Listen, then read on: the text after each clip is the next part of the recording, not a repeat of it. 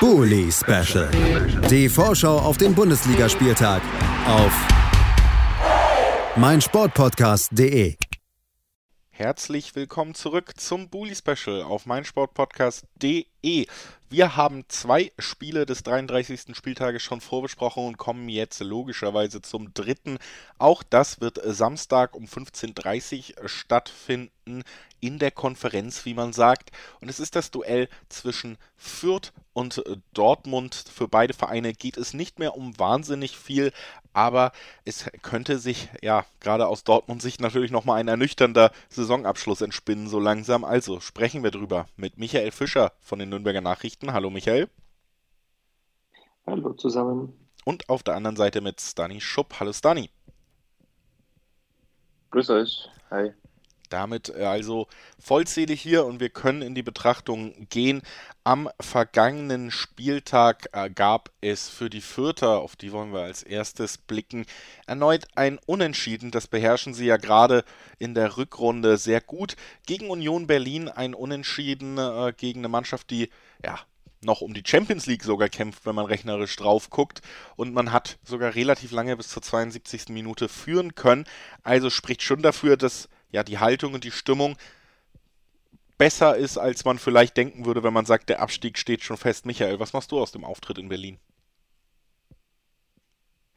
Es war auf jeden Fall ein sehr schöner Ausflug, wenn man denkt, dass man nächstes Jahr als äh, Clipboard-Reporter wieder nach Heidenheim oder Sandhausen fährt. Das ist auf jeden Fall das Schöne an der Bundesliga, dass man auch solche Spiele mitnehmen kann. Ich war auch in Berlin und es war ganz witzig zu sehen, weil die alte Försterei ist ja so ein enges Stadion.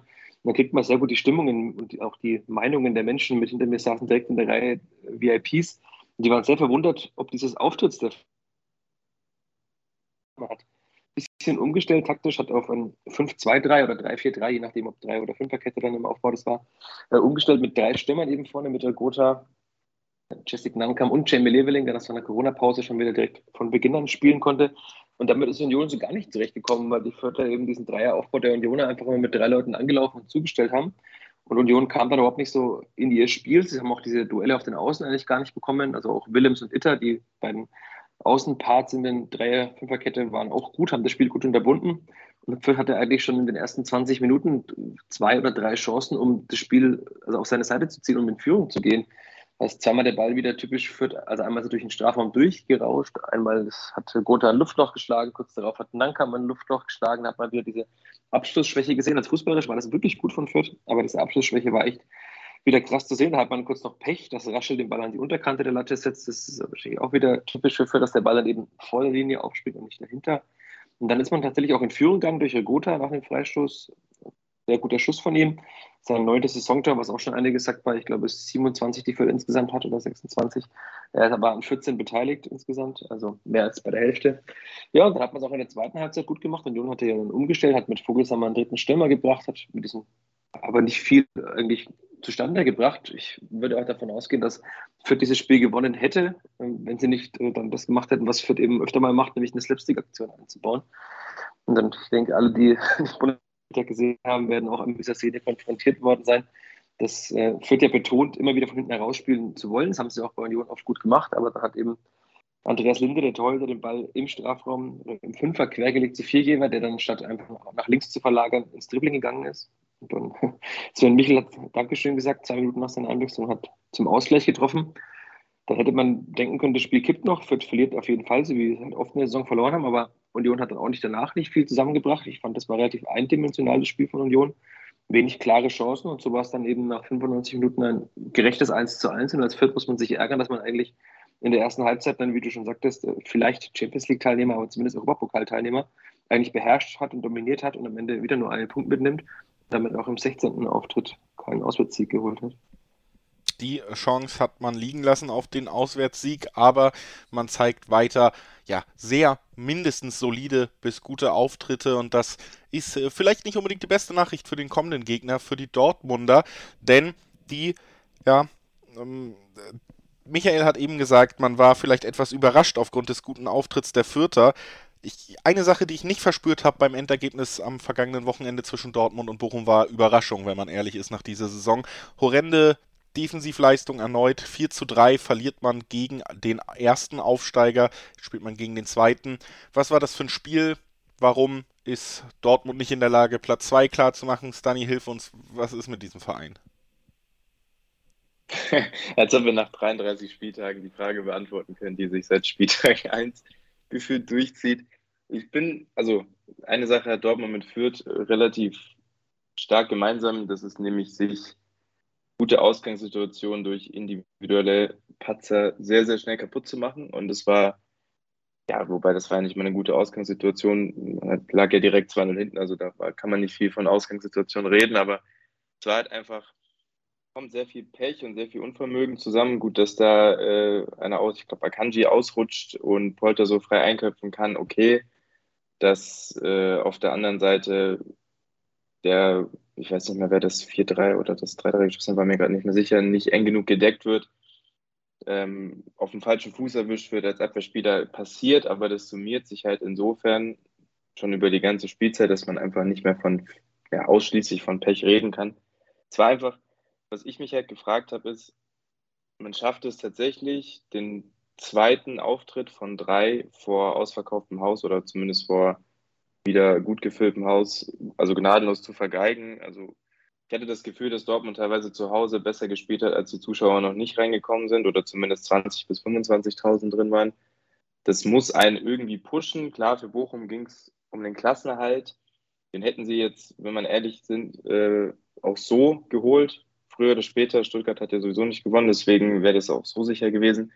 Die waren jetzt nicht akut vom Abstieg bedroht, aber die, man hat trotzdem gemerkt, dass dass Bochum irgendwie mehr, mehr kämpferischen Willen und generell mehr Laufbereitschaft an den Tag gelegt hat. Auch wenn Rose vorhin gesagt hat auf der PK, dass Dortmund mehr gelaufen ist, ähm, mehr Sprints hingelegt hat. Aber am Ende des Tages ist es halt wie immer, die Chancenverwertung war halt nicht gut, die Absicherung war noch schlechter und dann darf man sich einfach zu Hause, also das ist wie immer gegen nominell schwächere Gegner, kannst du dir keine vier Gegentore fangen. Das, man muss dazu sagen, klar, Rose in der PK eben auch angesprochen, 60 Minuten lief das eigentlich alles ganz gut. Man darf dennoch nicht vergessen, dass zwei der drei Tore vom äh, Elfmeterpunkt gefallen sind. Das heißt, es spricht jetzt nicht unbedingt für eine spielerische Glanzleistung, die man da an den Tag gelegt hat. Dennoch hat man das Spiel gedreht. Dennoch, wiederum ist es immer noch der Anspruch von Dortmund, ein Spiel gegen Bochum nicht zu verlieren und vor allem nicht mit vier Gegentoren. Und ja, also ich, ich persönlich bin relativ froh, dass die Saison langsam zu Ende ist. Ähm, der zweite Platz sollte im Normalfall jetzt auch nicht mehr gefährdet sein, aber was ist schon normal? Und man muss sich eigentlich mehr darüber Gedanken machen, warum man ähm, irgendwie elfmal drei Gegentore und fünfmal vier Gegentore in die Saison kassiert hat, jetzt glaube ich bei 50 Gegentoren steht. Und das ist ähm, ganz, ganz schlecht für einen Tabellenzweiten. Ich glaube, ungefähr die gleiche ähm, Gegentorbilanz hat irgendwie jemand im Keller. Ich weiß nicht, ob das Bielefeld irgendwie härter war oder so. Bielefeld hat gleich Bielefeld. viele Gegentore bekommen. Ja, also das sagt relativ viel aus. Genau, das sagt relativ viel aus. Man kann sich halt immer noch darauf verlassen, dass die Offensive das Ganze ja, nicht wettmacht, aber ein bisschen kaschieren, äh, retuschieren, kaschieren kann und da, wie die Offensive nächstes Jahr aussieht, ist ja auch noch ein bisschen in Frage gestellt. Und wenn mit Beiner und Gittens ein, ein 17-Jähriger mit der Lichtblick war bei dem Spiel, sagt das halt auch nochmal was aus. Und ja, da wird noch viel passieren, glaube ich, äh, intern. Ich kann mir sehr gut vorstellen, dass man eine komplett andere Mannschaft nächstes Jahr auf dem Platz sieht. Aber ja, man hat ja noch zwei Spiele und vor allem dann der Abschluss zu Hause gegen Hertha, die dann ziemlich wahrscheinlich dann immer noch äh, einen Abstieg spielen werden, beziehungsweise den Klassenerhalt kämpfen werden. Und da wird es wieder einen Gegner geben, der ähm, für den es um alles geht oder um viel mehr geht, als es für Dortmund der Fall war oder ist. Und dann wird man halt wieder gucken müssen, wer halt den größeren Willen hat und auch, sag ich mal, das, äh, einen größeren Kampfgeist an den Tag legt. Michael, wenn wir jetzt nochmal auf die Vierter blicken, wir haben jetzt das letzte Heimspiel in dieser Saison, also ähm, man möchte sicherlich einen ordentlichen Abschied hinlegen. Dann nochmal ein Highlight-Spiel einfach gegen diesen ganz großen Namen. Es können auch endlich wieder alle Fans vor Ort sein, die ins Stadion dürf, äh, dürfen. Ist ja eigentlich eine ganz gute Chance, um nochmal einen persönlichen Abschluss zu schaffen. Hinspiel hat man es den Dortmundern schon schwer gemacht. Äh, lange Zeit. Jetzt hat man auch eine gute Leistung gegen Union gezeigt. Wie, wie ist denn dein Gefühl, wenn du auf dieses Spiel blickst? Ist da nicht vielleicht doch eine gute Möglichkeit, wirklich einen schönen, ja, Favoriten oder Underdog-Sieg ist es dann ja zu feiern und sich so gebührend zu verabschieden vom eigenen Publikum? Das ist ganz witzig, dass du sagst, äh, man hatte jetzt mal die Chance, dass alle Fans ins Stadion dürfen. Das dürfen sie ja schon seit einigen Wochen und in Fürth war es nie voll, was ja auch ein bisschen bezeichnet ist. Also klar, es war klar, dass man absteigen wird, aber auch gegen Leverkusen zuletzt waren nur 11.000 da bei knapp 16.500 Plätzen. Also das Interesse ist schon merklich gering geworden. Jetzt ist wegen BVB ist auch das erste, das wirklich komplett ausverkauft ist. Also hatte unter Corona-Bedingungen ja ausverkaufte Spiele, aber klar, da ist die Freude groß, nochmal so einen großen Verein im Rundhof begrüßen zu dürfen. Ich denke, die Fürther werden sich auch nicht hängen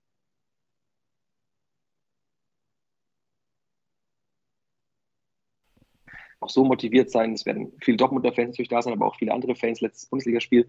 Also ich habe ein ganz gutes Gefühl. Es Fürth hat sich ja eigentlich wirklich auch nie hängen lassen, außer in einigen Spielen. Deswegen, es wird ein schöner Samstag werden, ein schöner Abschied aus der Bundesliga. Und was halt spannend zu sehen sein wird, ist zum Beispiel, wie der Abschied von Stefan Deitel auch im Rono verlaufen wird. Also hatten wir ja vergangene Woche drüber gesprochen, über diese etwas mysteriösen Umstände, dass er immer von dieser offenen und ehrlichen Kommunikation gesprochen hatte mit Rashid Asusi und dann eben niemanden informiert hatte, dass er zu Vertragsgesprächen nach Hannover reist, wo er immer noch nicht unterschrieben hat. Das ist auch ganz witzig. Also seit einer Woche ist er weg aus Fürth. Es ist sicher, dass er gehen wird nach der Saison, aber er hat noch keinen neuen Verein. Ja, das bin ich gespannt, wie das Publikum darauf reagiert. Ich nehme an, das wird wahrscheinlich nicht viel passieren. Also kann mir auch nicht vorstellen, dass da Menschen pfeifen, weil es war ja insgesamt doch eine sehr erfolgreiche Zeit. Und ansonsten auch aus, aus Fürthers Sicht, das, die Personallage hat sich ein bisschen entspannt. Unter der Woche hat jetzt auch Max Christiansen, der ja so dem Mittelfeld viel Stabilität gegeben hatte, in der hat sich wieder zurückgemeldet nach der Corona-Infektion. Jeremy Duziak hat wieder mit trainiert endlich. Ähm, Paul Seguin, der auch einen Muskelfaserriss in der Wade hatte und zur Union wechselt nach der Saison, war auch wieder im Training. Also man hat ein bisschen mehr Optionen auch von der Bank.